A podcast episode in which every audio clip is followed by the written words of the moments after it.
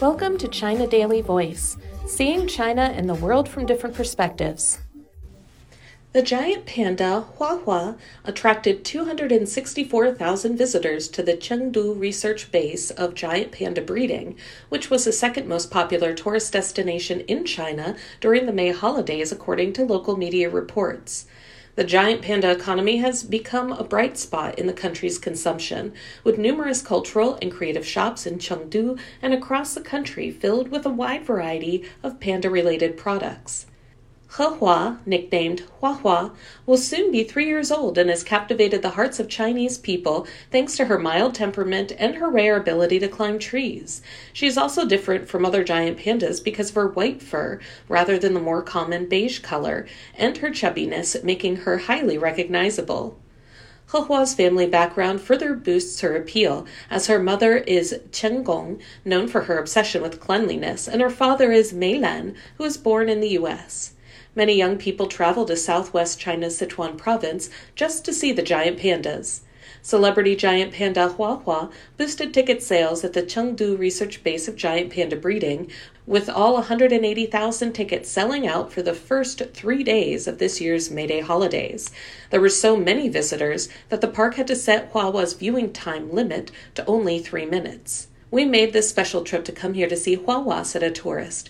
We plan to stay at the base all day just to see the giant pandas, and we plan to continue coming here even tomorrow, he added. On the social media platform Xiaohongshu, a netizen posted a photo of Huahua eating an apple and wrote, Huahua and her favorite little apple, which quickly garnered more than 2,500 likes.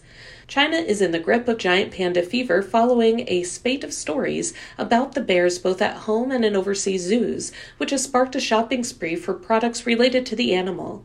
The sales have prompted the media to dub it the giant panda economy.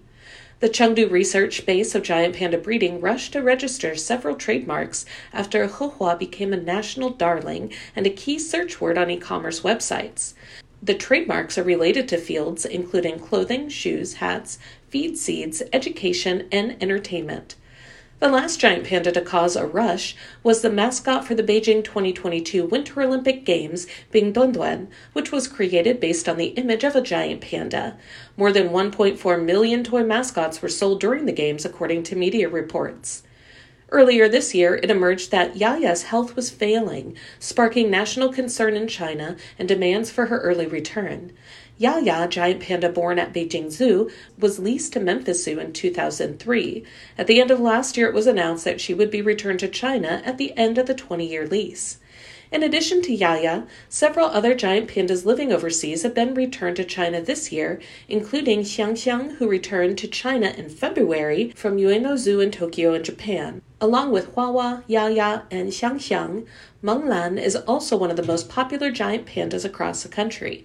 On the first day of the May Day holidays, thousands of people lined up outside the giant panda house at Beijing Zoo, waiting half an hour to get in just to see Menglan for five minutes. Behind the giant panda craze is a continuous growth of the population of this species amid China's green development. At present, the wild population of giant pandas in China has increased from 1,114 in the 1970s to 1,864. With the advancement of the construction of the Giant Panda National Park, the connectivity and integrity of the giant panda habitat are being improved. That's all for today. This is Stephanie, and for more news and analysis, buy the paper. Until next time.